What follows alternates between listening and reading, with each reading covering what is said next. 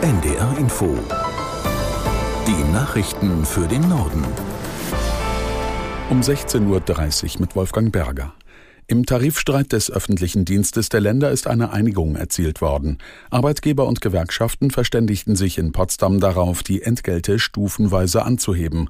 Aus der NDR Nachrichtenredaktion Wolfram Dietrich. Die dritte Verhandlungsrunde heute brachte den Durchbruch. Es gibt stufenweise mehr Geld. Zum 1. November 2024 einen sogenannten Sockelbetrag von 200 Euro und zum 1. Februar 2025 dann weitere 5,5 Prozent mehr Geld. Zudem sollen die Beschäftigten eine Inflationsausgleichsprämie in Höhe von insgesamt 3000 Euro bekommen. Auch diese wird in mehreren Stufen ausgezahlt. In diesem Dezember sollen die Tarifbeschäftigten zunächst einmalig 1800 800 Euro bekommen, bis einschließlich Oktober dann jeweils monatlich weitere 120 Euro. Der bisher geltende Tarifvertrag war Ende September ausgelaufen. Die Einigung gilt für fast alle Bundesländer, mit Ausnahme von Hessen, das seinen Tarifvertrag selbst aushandelt. Bundeskanzler Scholz hat die SPD zur Geschlossenheit aufgerufen, um dem Umfragetief der Partei und der Haushaltskrise zu trotzen. Auf dem Bundesparteitag hielt er eine kämpferische Rede.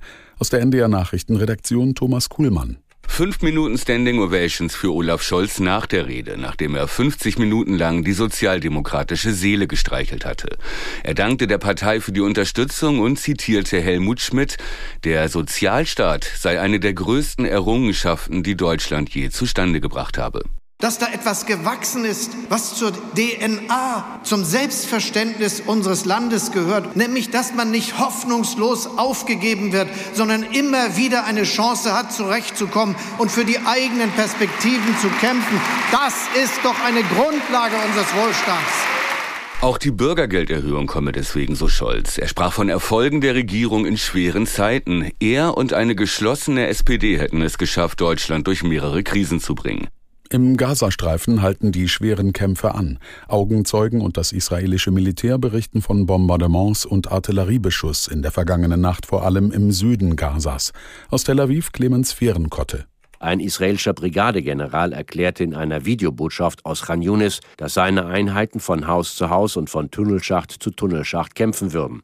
Unterdessen erklärte das UN-Büro für humanitäre Zusammenarbeit OCHA am Morgen, allein die Region um die südliche Stadt Rafah sei nahezu das einzige Gebiet im Gazastreifen, in dem die Verteilung von Hilfsgütern noch möglich sei. Der Vizechef des UN-Welternährungsprogramms, der schwedische Diplomat Saku, sprach bei einer Kurzvisite in Rafah gestern Japan von einer Zitat unhaltbaren Situation.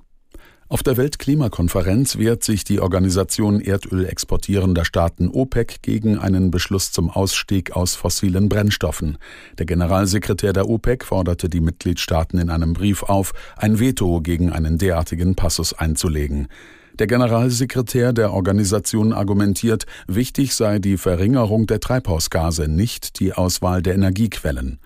Ein weltweiter Ausstieg aus der Kohle-, Erdgas- und Ölnutzung ist der Hauptstreitpunkt auf der Konferenz in Dubai. Der britische Premierminister Sunak gerät in der eigenen Partei wegen seiner Migrationspolitik unter Druck.